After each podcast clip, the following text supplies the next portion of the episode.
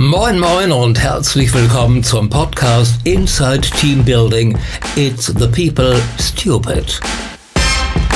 Der Podcast mit Katharina Wolf zu Themen rund um HR in der digitalen Welt. Und ich wünsche euch viel Spaß.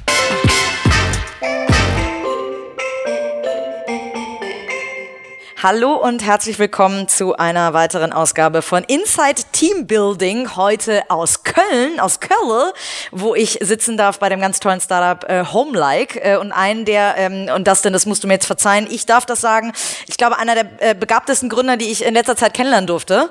Ähm, mit einer ganz großen, ähm, äh, ja, glaube ich, Story, die noch vor euch liegt. Das ist ganz toll, dass ich hier bei euch sein darf und du dir die Zeit nimmst. Vielen Dank. Danke. So, das sind, äh, jetzt habe ich eine große Ankündigung gemacht. Jetzt müssen wir dem Ganzen auch nachkommen und den äh, Zuhörern erklären, warum ich das denke. ähm, ich würde gerne ähm, erstmal so anfangen, dass du vielleicht ein bisschen was über deinen Background erzählst. Du hast ja schon mal gegründet, bevor du äh, Homelike gegründet hast.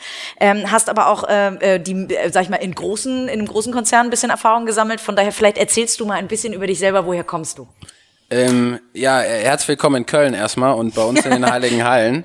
Ähm, ich bin äh, gebürtiger Kölner, habe BWL studiert, noch äh, im Diplomstudiengang. Ich war, glaube ich, einer der letzten Jahrgänge, der da irgendwie äh, noch ein Diplom haben konnte, durfte, musste. Ähm, und habe dann in meiner Studienzeit schon ähm, an einem Unternehmen gearbeitet, das heißt Talents Connect. Ähm, ist damals, ich habe für eine Studenteninitiative gearbeitet und geht es darum, wie kann man eigentlich Recruiting verändern. Ähm, das ist ja auch das, wo, äh, wo ihr stark unterwegs seid. Wir haben das aber mehr in einem digitalen äh, Umfeld gedacht, Recruiting-Prozesse für, ähm, für Konzerne und das haben wir damals äh, ins Leben gerufen ähm, während des Studiums. Ähm, das Unternehmen gibt's immer noch, ähm, sitzt in Köln, ähm, ist inzwischen acht Jahre am Markt. Ähm, ich habe dann die Möglichkeit gehabt, ähm, in dem letzten Semester meines Studiums ähm, hat mich ein ähm, Vorstand von Avato angesprochen und ähm, dann hatte ich die Möglichkeit, Vorstandsassistent zu sein, bin dann äh, ins schöne Ostwestfalen-Lippe gezogen äh, nach Gütersloh, äh, war dann Vorstandsassistent bei Rolf Buch, bei Avato Bertelsmann. Ähm, eine sehr, sehr äh, prägende Zeit, waren anderthalb Jahre, ähm, konnte ich dann äh, aus Gütersloh heraus für einen Konzern mit 75.000 Mitarbeitern eigentlich äh, lernen, wie ein Top-Manager 75.000 Menschen äh, führen kann, einige Milliarden äh, Euro an Umsatz macht. Ähm, ich glaube, das hat mich auch ein bisschen geprägt äh, in der Zeit. Warum? Das finde ich total spannend. Ähm, total viele würden immer sagen, Referent der Geschäftsführung oder so, das ist ja so ein Hiwi-Job. Das ist ja der, das, wo du am besten ausgebildet wirst eigentlich, ne? Ja, ich Also warum hast du dich damals dafür entschieden?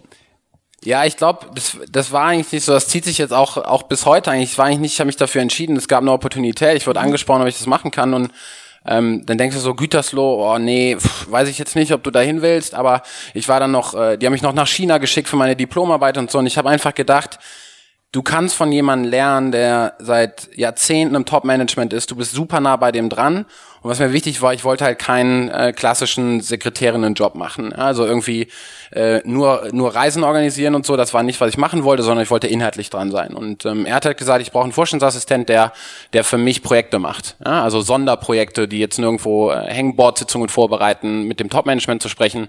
Ähm, und das war, das war eine, war eine Opportunität. Und ähm, das hat sehr, sehr gut funktioniert. Ähm, vor allem nicht nur auf der inhaltlichen Seite, sondern auch persönlichen Menschen dahinter kennenzulernen, der, der wahrscheinlich auch viel Druck hat, der, der ein Top-Management dahinter hat. Ähm, und das sind nicht wie, wie in einer kleinen Company fünf oder zehn Leute, sondern vielleicht ein Management-Circle von 100 Menschen, ähm, die aber in 40 Ländern aktiv sind. Wie managt so einer sowas? Ähm, wie geht er damit um? Wie, wie bildet er Strategien? Wie implementiert er das? Wie kommuniziert er? Wie macht er PR etc.? Also am Ende war das für mich eigentlich so der Startpunkt, wie kann man eigentlich ein Unternehmen auch führen, aber auch natürlich zu lernen, was sind Dinge, wo du extrem aufpassen musst. Ne? Man redet oft über das Thema Politik im Unternehmen, äh, wann darfst du was sagen, wem sagst du was, Karriereentwicklungen, äh, Top-Management-Weiterentwicklungen. Und das habe ich, wie gesagt, anderthalb Jahre gemacht und dann gab es einen Moment, äh, es war, war Dezember, ähm, Anfang Dezember, da hat mein Chef mich angerufen, ich war gerade in Hamburg unterwegs ähm, und hat mir gesagt, das sind ähm, in zwei Stunden geht eine Pressemitteilung raus, ähm, ich werde ähm, Avato Bertelsmann verlassen und ähm, das war ein harter Moment. Also es war, ja, äh, sitzt irgendwie in Hamburg, bist du auf einem Top-Talent-Programm und da ruft dein Chef dich morgens an und sagt, er geht und du weißt in dem Moment, wenn der geht, gehst du auch. Ja? Du bist der Erste, der mit rausfliegt. Ähm, und ähm, er wurde gekündigt oder er hat sich entschieden zu gehen, weil dann hätte man dich ja vielleicht auch irgendwo anders einsetzen können. Für mich war klar, wenn ich Vorstandsassistent von ihm bin und wenn er rausgeht aus dem Konzern, wird der Neue einen anderen mitbringen, Ja, okay. ja, ähm, weil ich natürlich anderthalb Jahre seine DNA und seine Vision inhaliert habe. Ähm, das war aber auch wieder eine super Opportunität für mich, weil ähm, ähm, ich habe mich anscheinend in anderthalb Jahren nicht so schlecht äh, da irgendwie angestellt ähm, und es ist ja immer so, nach anderthalb Jahren Vorstandsassistent, ähm, dann ist dein Chef weg, so dann kriegst du die Wahrheit. Ja? Also vorher bist du die, die verlängerte Werkbank, so dann kriegst du die Wahrheit ins Gesicht. Und ähm, das war ein spannender Moment und ähm, da habe ich einige Angebote von Bertelsmann bekommen, unter anderem ins, äh, in Silicon Valley zu gehen. Und da habe ich gesagt, nächste Opportunität, geil, ähm, lass uns nach San Francisco. Und dann sind wir in San Francisco gewesen und haben da da zwei Jahre ein bisschen, bisschen Bertelsmann gearbeitet. Ähm, und dann haben wir irgendwann äh, entschieden, also ich bin mit meiner Freundin rübergegangen, ähm, haben wir irgendwann gesagt, boah, du bist ja in dem, in dem Hotspot der Innovation, Digitalisierung. Im Valley geht irgendwie Palo Alto war unser Büro und da überall Startups und, und richtig geiles Environment. Ähm, und habe ich gesagt, pff, irgendwie Konzern und das, was hier passiert, das passt irgendwie nicht. Ich will wieder, ich will wieder irgendwie da richtig, ähm, richtig ansetzen, wo ich, wo ich Mehrwert schaffen kann. Und dann haben wir gesagt, ähm, mit Christoph dann zusammen, meinem Mitgründer, ähm, lass uns eine Company bauen. Und ähm, dann haben wir uns ins Abenteuer Homelike gestürzt, dann 2014. Und ihr habt ja das, wonach jeder Gründer strebt, eine echte Marktlücke äh, gefunden. Ähm, wie seid ihr drauf gekommen? Weil Bertelsmann und euer Geschäftsmodell heute haben ja herzlich wenig miteinander zu tun. Von daher, ähm, wie seid ihr drauf gekommen, ihr jetzt, ähm, oder andersrum, vielleicht beschreibst du mal in dem äh, Elevator-Pitch quasi, äh, was Homelike überhaupt macht und dann, Ja. wie ihr drauf gekommen seid. Also was wir machen bei Homelike, ähm, wir sind ein Online-Marktplatz für die Vermittlung von möblierten Wohnungen ab einem Monat Mietzeit an äh, Corporate-Kunden. Ähm, das heißt, wir haben 50.000 Apartments in 125 Städten und Corporate-Kunden können dann für ihre Expatriates, Relocation Cases, Neueinstellungen, Trainees ähm, und was es da alles gibt, Wohnungen buchen, ähm, wenn Projektaufenthalte zum Beispiel da sind. Und da arbeiten wir so mit 15.000 Corporate-Kunden global zusammen. Und äh, du hast recht, es hat jetzt mit, mit Bertelsmann und dem, was wir vorher gemacht haben, äh, jetzt nicht so viel zu tun. Ähm, aber wenn man so ein bisschen äh, international unterwegs ist, ähm, wie gesagt, äh, ich habe in China gelebt, in Amerika, in Spanien und immer die ersten Monate in einem Business-Umfeld, ähm, wenn du Relocation machst, so wo kommst du unter? Und ähm, das heißt, ich habe in Service Apartments übernachtet in Shenzhen, ja, ähm, kein, nicht die Sprache gesprochen, nicht die Kultur verstanden. Und da haben wir uns gefragt, wieso kümmern sich Unternehmen eigentlich nicht so um die Mitarbeiter, wenn sie sie ins Ausland schicken? Ähm, es gibt irgendwie für Shortstay Hotels, gibt es Plattformen, alles Mögliche, aber wenn es um diese Emotionalität geht, ich schicke jemanden aus seiner Heimat irgendwo anders hin, der soll sich da wohlfühlen, dann kümmert sich keiner, dass du eine schöne Unterkunft hast. Und äh, da haben wir gesagt, das ist eine Marktlücke. Da wollen wir rein. Und ähm, am Anfang hatten wir eigentlich erst äh, ein bisschen eine andere Idee und wollten eher so eine, äh, eine Classified Ad Plattform machen, also wo, äh, wo Leute listen können. Und dann haben wir relativ schnell gemerkt, lass uns ein, ein Transaktionsmodell draus machen. Also lass uns wirklich eine Buchungsplattform bauen, ähm, weil wir auch gemerkt haben, dass die Anbieter von diesen möblierten Wohnungen ähm, so eine Lösung gesucht haben. Und dann ähm, hat das ganz gut funktioniert. Christoph hat dann in der Zeit, wo ich noch in San Francisco war, die ersten acht Wochen in Köln, äh, irgendwie schon mal angefangen, äh, mit Eigentümern zu sprechen. Ich habe dann noch drei Monate äh, aus San Francisco rausgearbeitet und dann haben wir uns praktisch in Köln dann wieder zusammengefunden. Ähm, und dann haben wir sieben Monate am Produkt gebaut und sind dann, wie es für sich für ein Kölner Unternehmen gehört, sind an Weiber fast nach 2015 äh, sind wir live gegangen. Ähm, Sehr gut. Und äh, ich hoffe, dass irgendwann in den Geschichtsbüchern, wenn wir es dann bis ganz nach oben geschafft haben, sagen können, als Kölner Unternehmen Weiber fast nach gegründet. Äh, das ist eine coole Story. Sehr cool. Wie äh, habt ihr euch gefunden eigentlich? Also du hast erzählt, ihr kanntet euch schon, als äh, ihr äh, nach San Francisco oder als du noch in San Francisco warst, aber habt ihr euch bei Avato kennengelernt? Nee, Christoph war ähm, Geschäftsführer von Squeakernet und ähm, Stefan Mennen hat damals Squeakernet gegründet ähm, und danach auch ähm, ähm, noch ein paar andere Companies gemacht und ähm, ich habe in der Studenteninitiative gearbeitet. Ähm, die haben einen Wirtschaftskongress organisiert und ähm, Squeakernet war da Partner und da habe ich irgendwann Christoph kennengelernt auf irgendeinem Kennenlernabend, aber nie richtig befreundet gewesen. So und irgendwann hatte äh, Christoph mir dann geschrieben, ja, hallo, hier ist Christoph, ich habe eine Green Card hier für Amerika und ich bin jetzt da und ich weiß, dass du auch da bist und lass uns dann irgendwie mal sprechen. Und so haben wir dann in der Zeit ähm, haben wir viel miteinander ähm, zu tun gehabt. Er war dann immer mal wieder drüben ähm, und das Schöne eigentlich an unserem Gründer-Setup ist, wenn du, ähm, so jetzt können die Zuhörer uns natürlich nicht sehen, ja, aber wenn du Christoph und mich so nebeneinander stellst, würde man so sagen, oh, wie passen die Jungs eigentlich zusammen? Und ähm, ich glaube, das ist so ein bisschen auch die, äh, das Geheimnis dieses, dieses Teams, weil wir grundverschiedene Menschen sind, in dem, wo unsere Stärken sind, in dem, wo unsere Schwächen sind, ähm, in dem, was uns vielleicht auch privat interessiert. Aber es gibt halt diese, diese eine Verbindung, die ist halt diese Home-like-Vision und das, was wir machen wollen, die ist so stark, ähm, dass ich glaube, dass wir, wenn man jetzt das viereinhalb Jahre zusammen, ähm, dass wir da irgendwie ein Profil haben, ähm, was sehr, sehr gut zusammenpasst. Natürlich sind wir jetzt richtig gut befreundet nach der Zeit. Aber trotzdem versuchen wir irgendwie auch in unserem privaten Umfeld auch äh, unsere Freiräume zu haben, weil wir haben am Anfang waren wir mal zusammen auf Geburtstagspartys so, und es dauert halt ein Kölsch, ja, und dann stehst du zu zweit in der Ecke und redest halt übers Business. Und ja. irgendwann, ne, du weißt es selber, irgendwann willst du auch mal über irgendwas anderes reden, als immer nur über das, was dich den ganzen Tag beschäftigt. Super. Ähm, nun seid ihr vier Jahre schon zusammen unterwegs ähm, und ähm, ich durfte jetzt ein bisschen auch äh, bei euch, ähm, äh, wir arbeiten zusammen, das muss man als Disclaimer vorweg sagen, äh, ein bisschen bei euch reingucken. Ähm, ich finde halt super spannend, dass du ganz klar beschreibst, dass in den vier Jahren ihr unheimlich viele Learnings hattet und dass es nicht immer nur aufwärts, aufwärts, aufwärts, aufwärts ging, sondern auch, dass ihr Dellen mitgenommen habt, dass ihr Prozesse umschmeißen musstet. Vielleicht kannst du da mal so ein bisschen so den Lifecycle, sage ich mal, äh, von, von Homelike bisher, also jetzt ab jetzt geht's ja erst richtig los, ähm, aber so was waren so Dellen, sage ich mal, wo ihr euch irgendwie äh, verrannt habt oder äh, wo du vielleicht auch mal den Moment hattest, wo du vielleicht sogar am Geschäftsmodell gezweifelt hast? Ja, ich glaube, äh, Dellen muss es bei jeder Gründung irgendwie geben. Also der, der von Anfang an sein Modell findet, das irgendwie bis zum IPO, wenn man den ganzen Weg geht, irgendwie perfekt funktioniert, ich ich glaube, das ist sehr selten. Ja. Ähm, es gibt so eine schöne Kurve ähm, und die man man wächst sehr sehr stark und dann gibt's so eine gibt's eine Delle, die haben wir immer Death Valley genannt ähm, wo dann vielleicht auch irgendwie der Umsatz nicht mehr so wächst, die Prozesse auseinanderbrechen, du so viele Leute eingestellt hast, die Strukturen brauchen, dann fixst du das irgendwie alles über eine gewisse Zeit. Ab wann passiert das? Ab wann brauchst du Strukturen? Also was, hab, was ist deine Erfahrung da? Unsere Erfahrung ist, wir haben, also, die Fehler haben wir natürlich auch gemacht. Ne? Wir hatten 30 Mitarbeiter ähm, und fast alles Direct Reports am Anfang. So, und dann kommen halt die Ersten und sagen, ja, du hast ja gar keine Zeit mehr. Also, und das macht dann auch irgendwie Sinn, ja. Ähm, so, und dann fängst du an, die ersten Strukturen zu bauen. So, dann ähm, geht das irgendwie bis 60 Mitarbeiter, geht das dann irgendwie gut. Dann hast du vergessen, dein Top-Team, also Top-Management C-Level einzuziehen.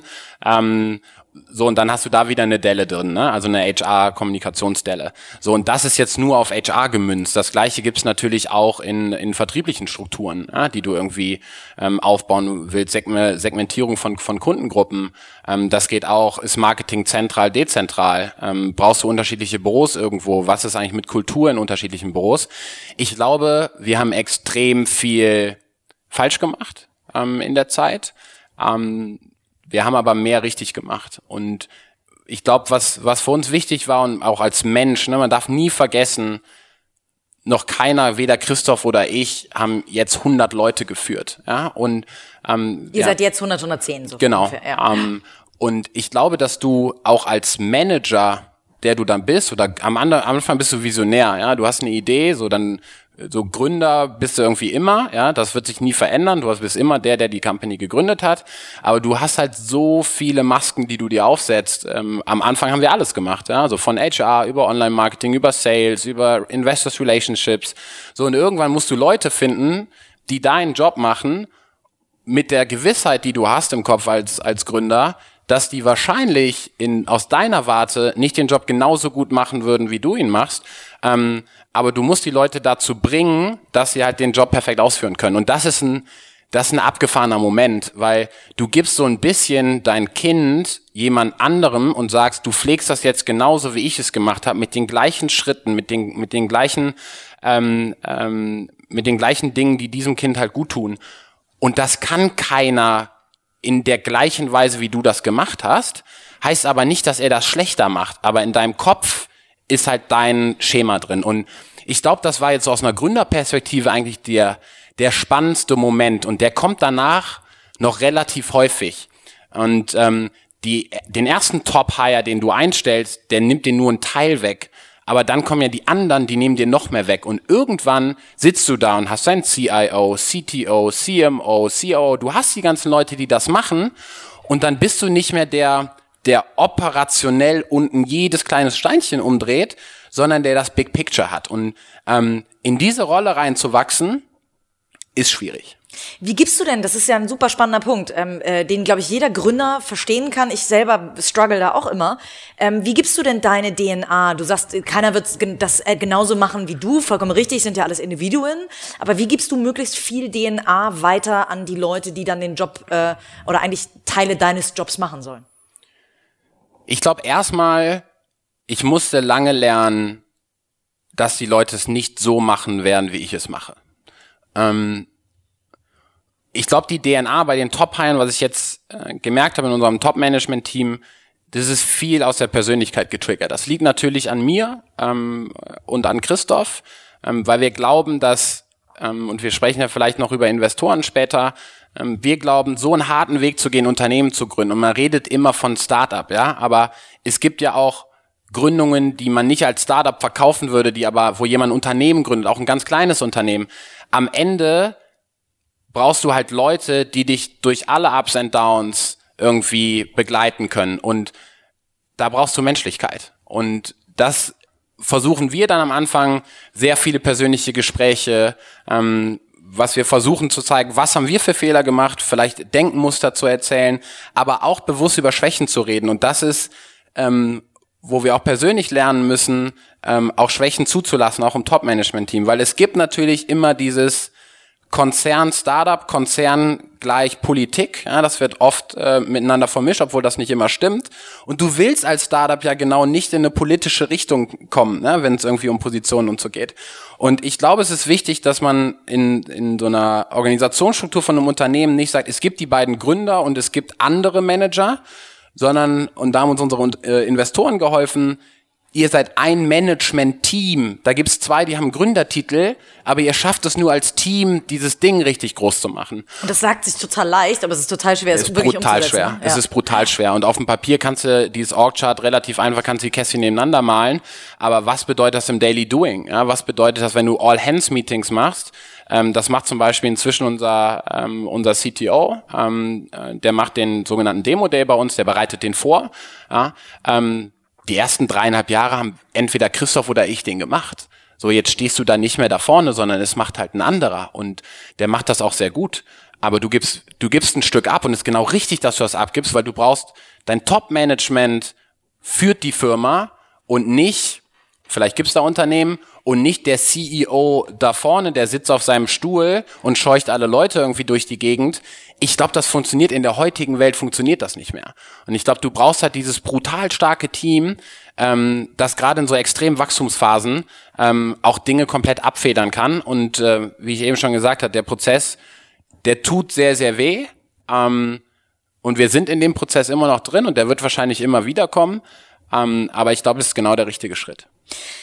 Ich glaube, jetzt setzt schon der, der erste Aha-Effekt, sag ich mal, bei den, ähm, bei den Zuhörern ein, warum ich gesagt habe, ähm, dass du so talentiert bist. Wahrscheinlich ist talentiert noch nicht mal das richtige Wort, weil es nicht nur aus dir herauskommt, sondern du einfach auch tolle Leute hast, die dich auf dem Weg begleiten, unabhängig von, von Christoph, deinem Mitgründer.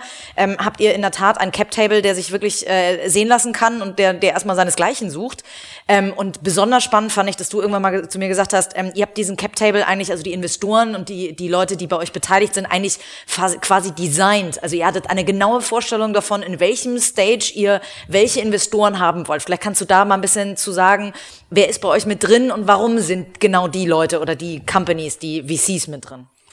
Ich glaube, vielleicht vorab gesagt, ähm, ähm, ich glaube, gute Investoren zu haben, ist eine Kombination aus ähm, die richtigen Leute zur richtigen Zeit getroffen zu haben und auch Glück gehabt zu haben, dass diese Leute auch an dich dann glauben als Team. Als wir gestartet sind, ähm, wir machen wie gesagt ein, ein, Geschäftsmodell, was eigentlich in zwei Industrien unterwegs ist, in der Immobilienindustrie und in der in der Tech-Travel-Industrie. Ähm, und für uns war relativ klar, wenn man so die, den Immobiliensektor kennt, ähm, der besteht halt aus über Jahrzehnte gewachsenen Netzwerken. Und uns war klar, so da kommen jetzt irgendwie zwei 30-Jährige reingesprungen in so ein Immobiliennetzwerk. Da werden nicht alle Leute sagen, aha, auf den haben wir gewartet, sondern wir brauchten halt Leute, die uns helfen können, in die Netzwerke reinzukommen. Das heißt, es war in der Angel-Runde klar, wir brauchen Immobilienleute. Ähm, auf der anderen Seite war, war klar, und das wusste ich aus, aus der Talents Connect Zeit und auch durch Stefan Menden und Squeakernet und, und, und Christoph, ähm, und die Gründernetzwerke. Und zwar klar, Du brauchst aber auch Leute, die schon mal eine, ein Unternehmen gegründet haben und das auch groß gemacht haben, weil wir haben ja eben über die Dellen gesprochen. Wenn dir einer bei der Gründung sagt, dass ihn übrigens, es werden ein paar Dellen kommen, lass dich davon nicht irgendwie aus der, aus der Ruhe bringen, dann hilft dir das, richtige Entscheidungen zu treffen. Weil gerade wenn es um Finanzierungsrunden geht, du kannst halt in der ersten Runde schon so viel falsch machen, dass egal wie erfolgreich du eigentlich von Umsatzzahlen bist, du als Gründer am Ende fast leer ausgehst, weil du am Anfang vielleicht 50 Prozent deiner Anteile abgegeben hast, wo dir Leute sagen würden, du bist ja verrückt. Ja, wo willst du denn in der fünften Runde ähm, Anteile abgeben? Das heißt, Gibt es da noch so ein Learnings für Leute, die jetzt zuhören, die, die mal gründen wollen? Also äh, nicht zu viele Anteile gleich rausgeben. Ähm, was waren so deine Learnings bei der, bei der Investorensuche noch am Anfang? Ja gut, am, natürlich willst du so wenig Anteile wie möglich abgeben. Ist natürlich, wenn du gründest, hast du erstmal null Umsatz. Ja? Ähm, oder du hast irgendwie gebootstrapped und hast irgendwie ein kleines Unternehmen gebaut, was ein bisschen Umsatz macht. Ähm, bei uns war das so, in der Angel-Runde haben die Leute, die investiert haben, wie der Tom Bachem, ähm, ähm, Gerald Schönbucher, Benjamin Roos und von der Immobilienseite Patrick Adenauer, Paul Bauwens Adenauer, äh, Daniel Arnold, also auch Leute, die in der, in der Szene auch bekannt sind. Ähm, die haben auf der einen Seite in das Modell investiert, aber wahrscheinlich der Großteil in, okay, da sind zwei Jungs, die haben eine Idee wir glauben, dass die das hinkriegen. Also es war eher so auf die Gründer gemünzt. Warum? Ähm, Warum haben die in euch investiert, in eure beiden Köpfe? Ja, in den nächsten Podcast solltest du jeden von denen interviewen und die Frage stellen. Tom ist schon ähm, gebucht. Äh, Tom ist schon gebucht, das ist super. ähm, ich glaube natürlich auch, auch, auch bei Tom Geher, bei den, bei den Tech-Leuten, das ist natürlich ein Netzwerk, ein Kölner Netzwerk, ne, darf man, äh, darf man natürlich auch nicht vergessen. Man kennt sich irgendwo. Und am Ende ist ja Fundraising ist ja Netzwerk. Ja, also das ist ja nicht so, ich entscheide mich heute zu gründen, dann rufe ich die alle an, investieren die, sondern es sind ja auch Freundschaften, die entstehen über die Zeit. Ne? Sehr, sehr persönliche, ähm, persönliche Begegnungen, die man mit den Leuten hat. Und ähm, ich glaube, deshalb ist dieses Thema Reputation als Gründer, wenn es um Fundraising geht, super entscheidend. Deshalb sage ich zum Beispiel in, in unseren Pitches, die wir machen, erzähle ich denen halt nicht Luftschlösser, ja, sondern erzähle denen halt das, was wir da planen und vielleicht ist das 30 Prozent schlechter als das, was andere denen erzählt, aber ich kann darauf delivern. Ja? Mhm.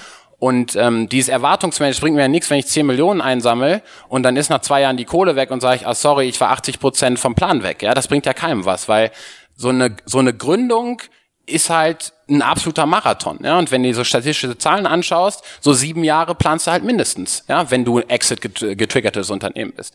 Und wir haben dann, wie gesagt, nach dieser Angel-Runde, das war so die Initialzündung. Ähm, Wo Tech und Immobilien-Know-how mit drin war? Genau. Ja. Mhm. Ähm, das war so der, der erste Schritt. So danach war irgendwie so ein bisschen Wachstumsphase. Ähm, das war wahrscheinlich auch ähm, von der, von der Komplexität der Runde das Schwierigste, ja, weil dann hast du so ein bisschen Umsatz und dann brauchst du ein bisschen mehr Geld. Du hast noch nicht die Unit Economics verstanden, so richtig, noch nicht die richtigen Kanäle.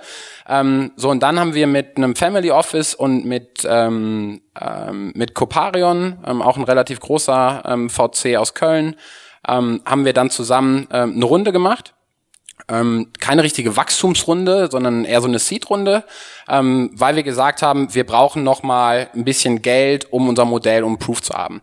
So und dann war der Schritt, der nächste Schritt. Jetzt brauchen wir jemanden, der schon Track Record hat.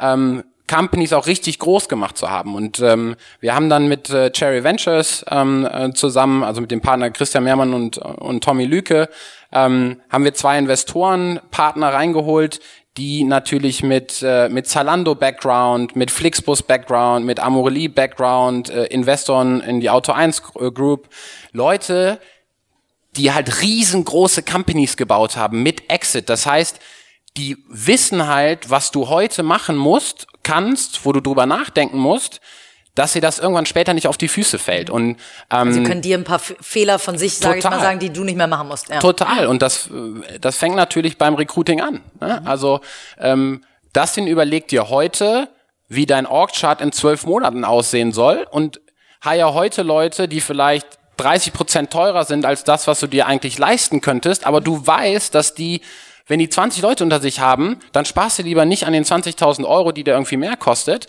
Ähm, aber dafür ist das der perfekte Fit. Ja? Und der spielt halt in zwölf Monaten noch eine Rolle und Absolut. ihr müsst nicht permanent neu heiern. Ja. Absolut. Und dann haben wir, ähm, da war Cherry Ventures an Bord. Ähm, und dann war eigentlich so der nächste logische Schritt. Jetzt hast du Kölner Investoren, sag ich mal, ein bisschen mehr NRW. Dann hast du mit Cherry Ventures einen deutschen, auch bekannten Investor, gerade auf der Execution-Seite. So, und dann hast du natürlich von der Evolutionsstufe, jetzt brauchst du den internationalen. Und dann hatten wir die Chance, ähm, ähm, mit Spark Capital ähm, einen Investor gewinnen zu können, der mit so um die 4 Milliarden US-Dollar Asset under Management ein riesiger VC ist, ja, irgendwie Slack investiert, Twitter investiert, Oculus und Facebook verkauft, Wafer Exit gemacht. Also einer, der noch mal viel, viel höher fliegt. Ja? Also der gibt dir, der andere sagt dir, wie die nächsten 24 Monate aussieht und der kann dir halt sagen, wie die nächsten 10 Jahre aussehen. Und der hat nochmal einen ganz anderen Input, ne? Product, Tech, Skalierbarkeit etc. Und so haben wir, wenn du so unseren Cap-Table mal, mal dir von außen anschaust, haben wir eigentlich für jede Stage versucht, Investoren zu finden, die uns genau da den Mehrwert bringen, um zum nächsten Schritt zu bekommen. Business Angels für die nächste Finanzierungsrunde, dann ein Modell aufzubauen, was skalieren kann und jetzt ein Modell und das auch mit Spark zusammen, unserem Board, was du global ausrollen kannst. Und was, seid ihr euch da schon einig? Gibt es da schon eine klare Vision? Es soll in Richtung IPO gehen? Oder ey, kann ja auch sein, dass ein, irgendwie ein strategischer Investor irgendwann um die Ecke kommt und sagt, ich kaufe euch vom Markt weg oder ein Finanzinvestor oder so. Aber ähm, das kann ja auch eine Gemeinsamkeit sein, die die Investoren alle mitbringen. Es ist super, dass du diese Frage stellst, weil ähm, ich glaube, die, ähm, die Motivation, sowas zu machen, da stellst du dir die Frage nicht, weil der Weg, das ist so abstrus. Also du musst dir mal überlegen, du gründest ein Unternehmen mit null Euro Umsatz und triffst dann die Entscheidung, dass du ein IPO machen willst. Das ist halt, also so viel Vorstellungskraft musst du erstmal haben. Ich glaube, was da total wichtig ist, dass du dir als aus Gründerperspektive, weil Investoren haben vielleicht nochmal andere, andere Vorstellungen von dem Investment als du als Gründer. Du musst halt, nicht jeden Tag drin. Absolut, du musst halt eine, so eine Passion und Motivation haben, dieses Ding über Jahre hinweg bauen zu wollen. Und wenn es ein IPO wird, zu den Konditionen, die für dich in Ordnung sind, dann können wir auch ein IPO machen. Wenn einer sagt, ich kaufe das, kauf das Unternehmen für einen extrem hohen Preis, weil der Wert so hoch gesehen wird, dann würden wir das auch machen. Aber was wir nicht machen, für irgendeinen random Preis, der nicht dem entspricht, was wir glauben, was relevant ist, ähm, die Company verkaufen. Und wir glauben, dass wir im Moment ähm, als Team und als Firma die sind, die den Markt so weit entwickeln können. Und solange wir das Potenzial selbst sehen, machen wir es selber. Jetzt haben wir schon ganz viel indirekt über Hiring gesprochen, weil du viel über dein Management-Team und wie ihr da die Company, sag ich mal, auch ähm, von der äh, humanen Ressource her, sag ich mal, gebaut habt, äh, erzählt hast. Ähm, äh, mit Talents Connect hattest du ja schon so ein bisschen Berührungspunkte zu dem ganzen Thema Recruiting, aber ähm, äh, du, du denkst schon, oder ich habe das Gefühl, dass ihr überproportional viel in HR, ähm, aus HR oder aus Personalrichtung denkt. Welchen Stellenwert hat das, hat tatsächlich HR für euch und, und warum äh, einen von mir vermutet hohen? Da sprechen wir direkt über, über einen, einen Riesenfehler, den wir am Anfang gemacht haben. Wir haben, äh, Christoph und ich haben in den ersten zweieinhalb Jahren HR selber gemacht. Okay. Ja? Ähm, und wahrscheinlich, wenn ich nochmal gründen sollte, wäre HR im Gründungsteam mit dabei, genauso wie, wie Tech relevant wow, ist. Cool. Ja? Ähm, und der Grund dafür ist, wir haben jetzt mit Claudia eine HRlerin mit extremer Erfahrung und mit einer extremen Persönlichkeit.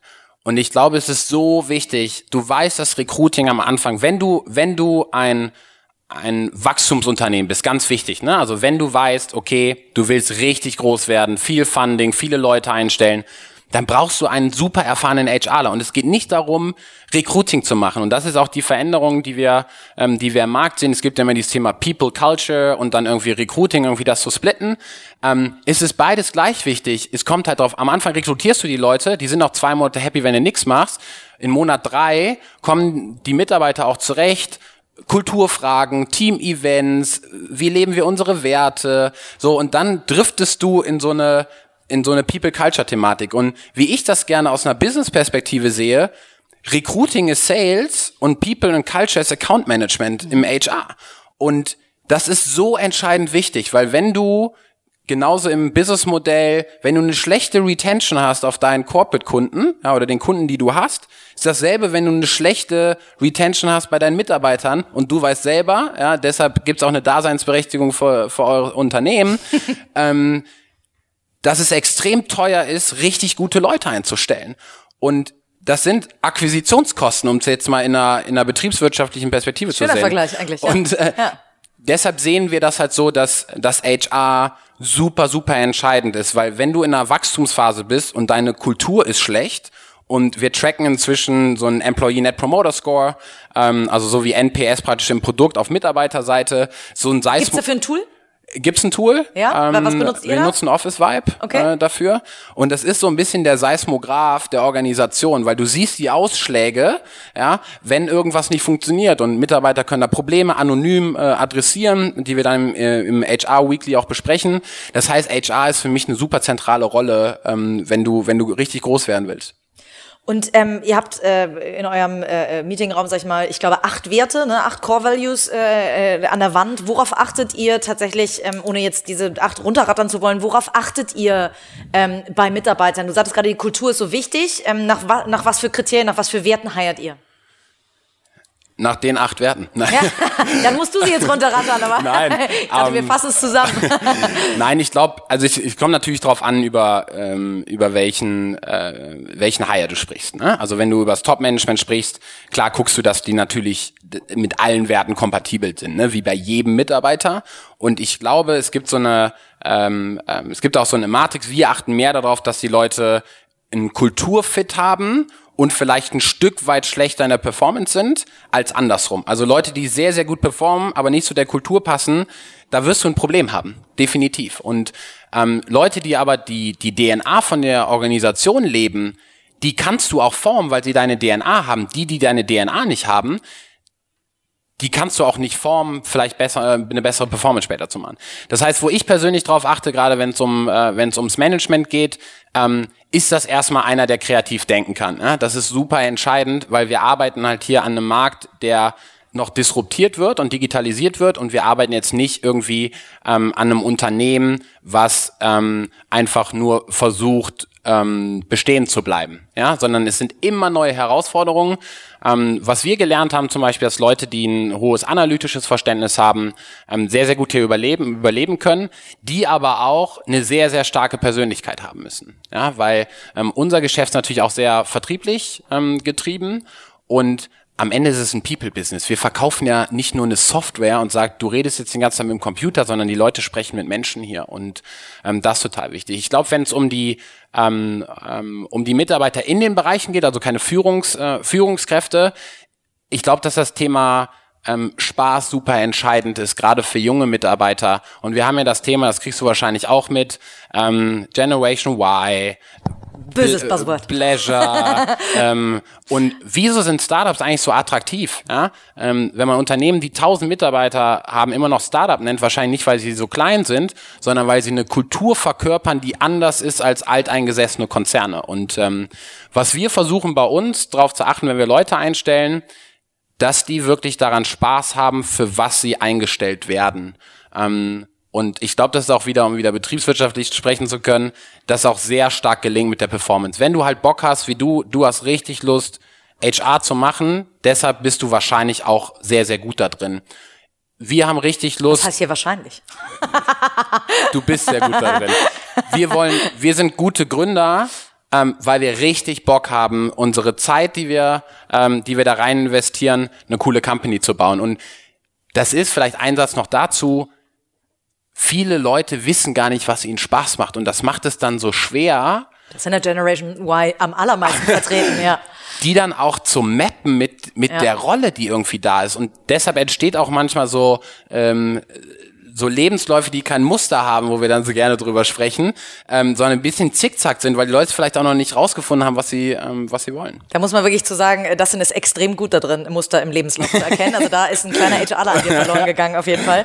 Wie challenged ihr denn das? Also du sagtest gerade, viele Leute wissen gar nicht, worauf sie Lust haben. Wie challenged ihr das über ein Personaldiagnostik-Tool oder einfach nur über eine Fragetechnik oder ne, ich habe jetzt ein, zwei Gespräche mit euch führen dürfen. Ihr macht einen unstrukturierten äh, Interviewprozess, der sehr charmant ist, weil er einfach, glaube ich, sehr viel ähm, sehr viel Insights über euch liefert, wie ihr seid, auch irgendwie sehr strukturiert und chaotisch wahrscheinlich zugleich, wie jedes Startup ticken muss, sonst kann es nicht schnell genug die Richtung ändern. Aber ähm, gibt da so so ein Toolset, sag ich mal, ähm, wie, wie, wie, wie holt ihr das aus den Leuten raus, was ihr wissen müsst? Also ich glaube, äh, wenn du wenn du so einen Head of HR fragst, ich glaube, strukturierte Interviews würde sie lieben. Ähm, ich krieg das noch nicht so verinnerlicht in meinen in meinen Kopf. Ja? Also ich glaube, es wäre auch besser für den Bewerber, wenn es ein bisschen strukturierter wäre, als so eine Q&A-Session, ja. Wir setzen uns da rein, jeder erzählt mal so, wer er ist, so und dann wird es eigentlich ein Frage-Antwort-Spiel in beide Richtungen.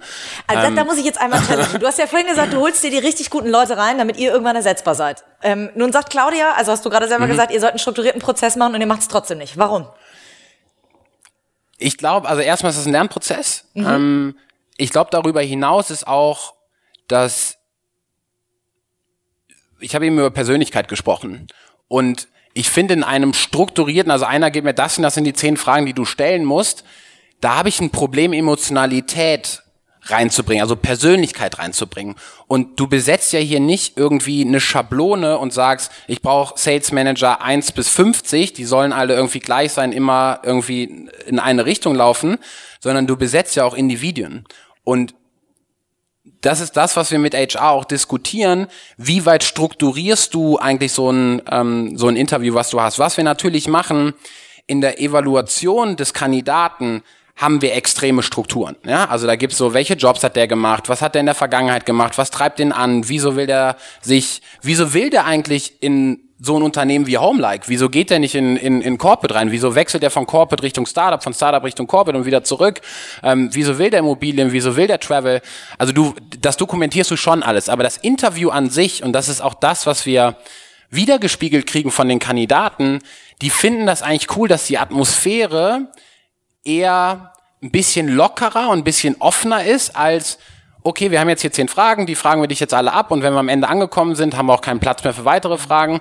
Ähm, das finde ich eigentlich ganz charmant. Aber ja, wir werden wahrscheinlich über die Zeit noch strukturierter sein müssen, weil auch das, wenn du viele Leute einstellen willst, brauchst du einen Prozess, damit wenn andere Leute vielleicht auch Leute einstellen, nicht nur du selber, dass sie einen ähnlichen Prozess verfolgen und der Bewerber auch immer die gleiche Erfahrung eigentlich äh, hat. Also da werden wir mit HR wahrscheinlich noch ein bisschen dran arbeiten müssen. Ja, oder dass ihr eine Vergleichbarkeit habt. Und Vergleichbarkeit, klar. Ja, ja, absolut. Und trotzdem, äh, und das fand ich wiederum sympathisch, ähm, es muss immer, und das sagst du ganz recht, Personality, es muss ja auch irgendwie zu den Gründern passen.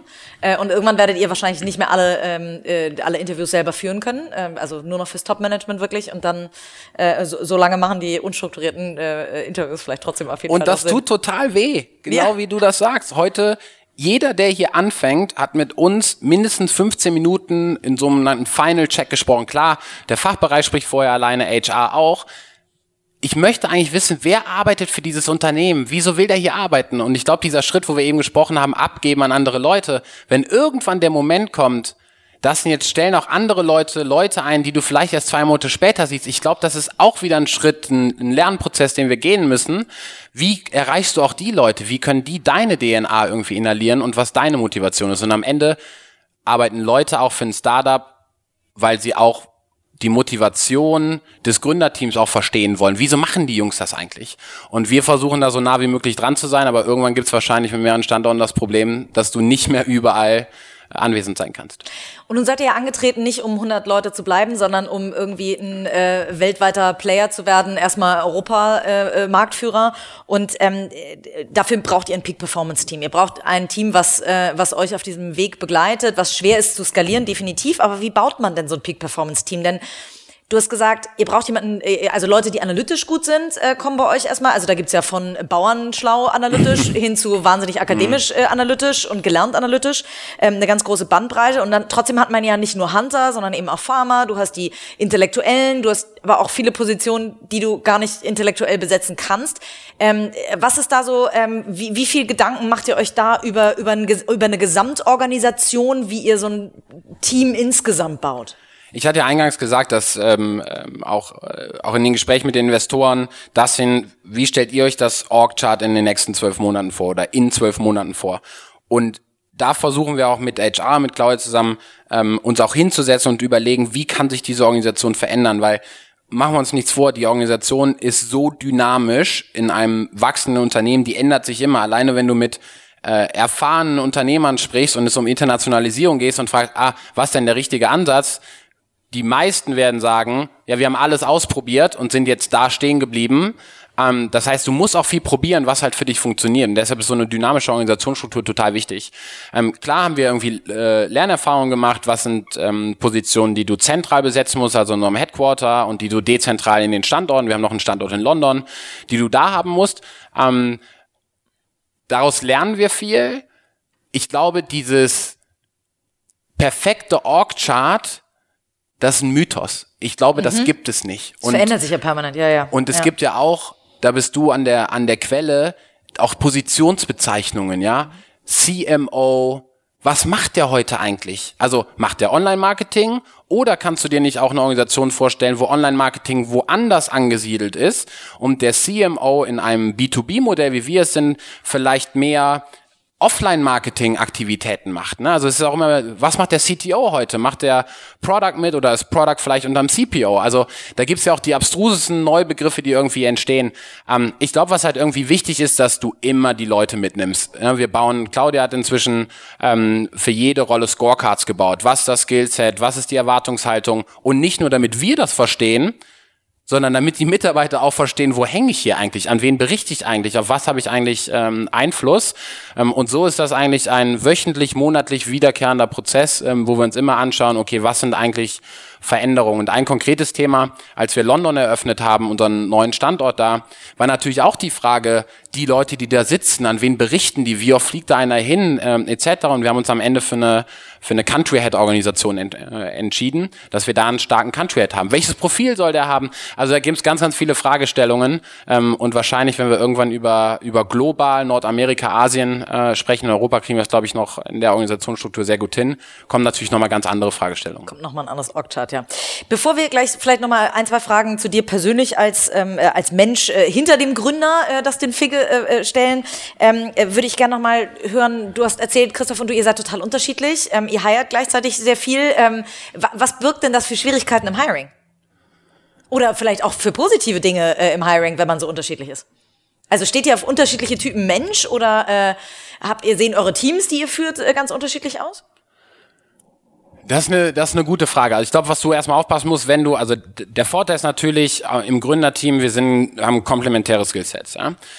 Was natürlich nicht passieren darf, dass ein Teil der Organisation auf mein Skillset passt und der andere Teil der Organisation auf Christophs Skillset. So, weil dann hast du zwei Unternehmen. Ja? Das heißt, du musst halt schon gucken, und das machen wir in unseren Final Checks mit den Mitarbeitern. Wir sprechen bei Führungsrollen, ja, also jeder, der irgendwie mindestens einen Mitarbeiter führen soll, sprechen wir beide mit den Kandidaten. Ne? Weil wir kennen uns beide sehr gut. Ja? Wir haben beide ähm, ähm, auch ein, ein Persönlichkeitsprofil, ähm, was nicht immer genau übereinander passt. Ähm, aber du äh, sagst es ja auch immer richtig, du musst halt gucken, was, was passt halt für die Company. Ja? Und ähm, die Company ist halt nicht Christoph Kasper oder Dustin Figge, sondern die Company ist Homelike. Und ähm, da musst du halt gucken, was ist der gemeinsame Nenner, der für die Rolle passt. Klar gibt's immer bei, Kandi also bei Kandidaten auch die, ähm, ähm, die Möglichkeit, dass Christoph eine andere Meinung hat als ich. Wir haben uns dann vor einigen Jahren dazu entschieden, nur wenn wir beide sagen, das passt, dann stellen wir jemanden ein. Ähm, und vor allem auch aus Eigenschutz. Ja? Weil wenn einer jemanden favorisiert und der andere nicht und du stellst den ein und der funktioniert nicht, dann könnte der andere sich ja darauf beziehen. Ja? Wenn er funktioniert, redet ja keiner drüber. Mhm. Ja? Und ähm, nochmal zurückzukommen zu dem Persönlichkeitsthema, wenn Persönlichkeit so wichtig für unsere Organisation ist, was es ist, und wir beide den Segen praktisch gegeben haben, dann minimieren wir auch das Risiko, dass der Mitarbeiter äh, nicht vielleicht frühzeitig auch geht. Ähm, ist das was, was du bis 300 Mitarbeiter in der Form skalieren kannst?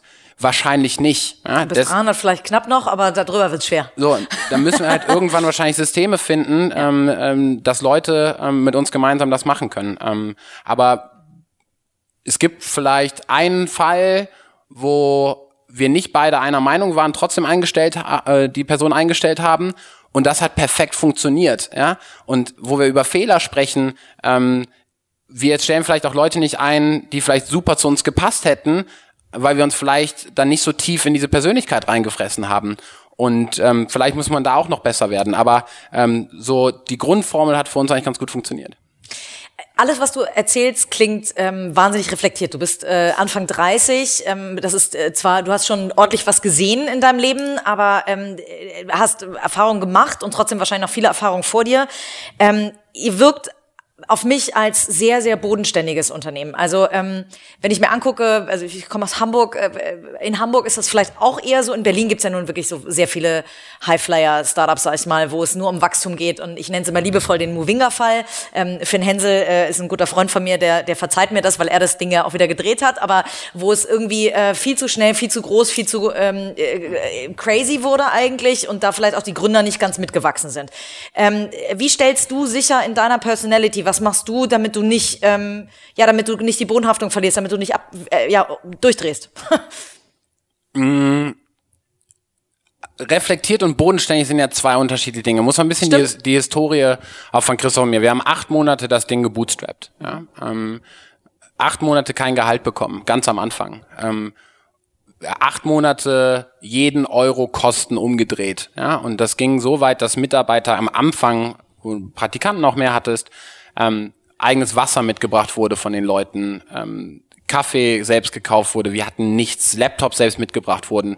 Ähm, das heißt, wir kommen eigentlich aus, in der Historie kommen wir aus einer Phase, ähm, wo wir sehr bodenständig auch als Persönlichkeiten waren. Und das ähm, ist jetzt nicht so, als ob wir jetzt hier jetzt jeden Euro äh, umdrehen, sagen, es gibt jetzt kein Kaffee. Ja? Äh, Kaffee ist das Lebenselixier von Vertrieblern. ähm, ähm, und wir sind auch sehr, sehr gerne Kaffeetrinker. Ähm, aber ich glaube, so ein bisschen auch die, die Demut zu haben vor dem, was du, was du hier halt eigentlich baust. Und ähm, ich glaube, was das ist, deshalb lieben wir es in Köln zu sein, wenn du mit, mit anderen Gründern vielleicht sprichst, da geht's immer nur um hohe Investitionsrunden, da geht's um, ja, wir haben wieder 20 Millionen eingesammelt. Höher, schneller, weiter, ja. Und ich glaube, am Ende, wieso baust du ein Unternehmen, um ein Problem zu lösen, um Umsatz zu machen? Vielleicht gibt's auch Gründer, die sagen, ich will einfach nur reich werden, ja. Kann ich nicht nachvollziehen, aber gibt's vielleicht. Ähm, für uns ist es so, wir wollen ein Unternehmen bauen, das ein Problem löst und wir haben Spaß dabei an dem, was wir tun. Und ich sehe es jetzt nicht als äh, in der Situation, wo wir sind als Home-like jetzt an, hier irgendwie den großen Kasper zu spielen, ja, und irgendwie zu sagen, wir sind irgendwie die geilsten auf dem Planeten, ähm, sondern lass uns halt arbeiten. Und es gibt ja so ein paar Investoren, ähm, die halt sagen, wieso hüpfen Gründer eigentlich auf allen möglichen Konferenzen die ganze Zeit rum? Ähm, die, die da rumhüpfen, die haben ja gar keine Zeit, ihr Unternehmen äh, irgendwie fortzuführen. Das sind alles Floskeln, ich weiß, ja, und es gibt Konferenzen, wo man, wo man hin muss, aber wir versuchen sehr, sehr hart daran zu arbeiten, ähm, dass wir eine coole Company bauen. Zu dem Thema reflektiert, ähm, ich glaube, wir sind sehr, re sehr reflektierend, ähm, wir können es aber noch viel mehr sein, ja, und ich glaube, es ist so. Auch das unterstreicht wieder, dass ihr reflektiert seid. aber nochmal, du, du baust ein Unternehmen, das sind jetzt über 100 Mitarbeiter und ähm, die wollen auch alles, alle was von dir, was auch total richtig ist. Ja, du willst den, ähm, du willst den Arbeitsplatz geben, wo die gerne morgens hinkommen. Du hast äh, Investoren, die auch was von dir wollen, sonst hätten sie nicht bei dir investiert. Ja? Und ähm, ich glaube, was was da wichtig ist, ähm, wenn es um Reflektieren geht, du hast die Chance bekommen von all diesen Menschen, von deinen Mitarbeitern, von deinen Investoren, von deinen Freunden, von deiner Familie, äh, von dem Geld, was du bekommen hast, ne, ein cooles Unternehmen zu bauen. Und ich schmeiß jetzt nicht mit der Kohle rum, die andere Leute mir gegeben hat oder mit der Zeit, die die hier verbringen.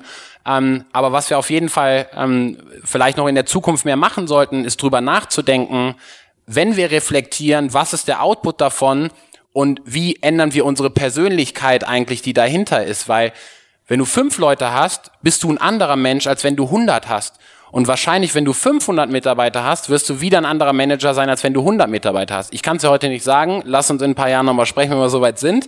Ähm, aber das ist eine super, super spannende Reise. Und eine Sache, die ich vielleicht als Learning noch weitergeben kann aus unserer Erfahrung raus, man darf nie vergessen, dass auch die Leute, die jetzt in dem Unternehmen sind, Gründer, die, die Manager, die haben vielleicht viele Dinge auch noch nie gemacht. Ja? Das heißt, die machen bewusst Fehler und dann nur drauf zu hauen, bringt halt nichts, sondern du musst halt überlegen, wer kann dir helfen, dass du weniger Fehler in der Zukunft machst und wir werden weitere Fehler machen. Ähm, und wir sind nicht Top-Manager. Wenn wir Top-Manager wären, dann würden wir vielleicht auch schon woanders stehen, sondern wir machen die Fehler, es ist ein Lernprozess, es ist ein nicht bezahltes Studium in einer Unternehmensschule, formulieren wir es so. Sehr cool. Äh, ja, fast wie ein, wie ein Lifetime MBA. ein Lifetime MBA, go. ähm, Ich habe eine äh, letzte Frage, die ich immer jedem, äh, wir sind nämlich tatsächlich schon wieder ähm, am Ende der Zeit, was Wahnsinn ist, weil die Zeit mit dir sehr schnell verfliegt. Ich ähm, stelle eine letzte Frage äh, jedem Interviewgast. Was glaubst du, was ist dein persönliches Erfolgsrezept? Weil du hast schon ganz viele Dinge genannt, die, glaube ich, jeder Zuhörer würde wahrscheinlich sagen, ah, deswegen ist der das denn so erfolgreich. Aber was glaubst du, was sind so die Kernelemente oder ähm, äh, besondere ja, ähm, Charaktereigenschaften oder so, die dich persönlich erfolgreich machen? Ich glaube, authentisch sein. Ich glaube, das ist authentisch, ehrlich, ähm, tut auch manchmal weh, ja, und wahrscheinlich kannst du das auch als Schwäche auslegen, ähm, immer ehrlich zu sein und gerade wenn du über Recruiting sprichst, ja Ehrlichkeit auch teilweise. kann, kann gefährlich sein, ja. Ähm, Zumindest in Zeiten von Kununu.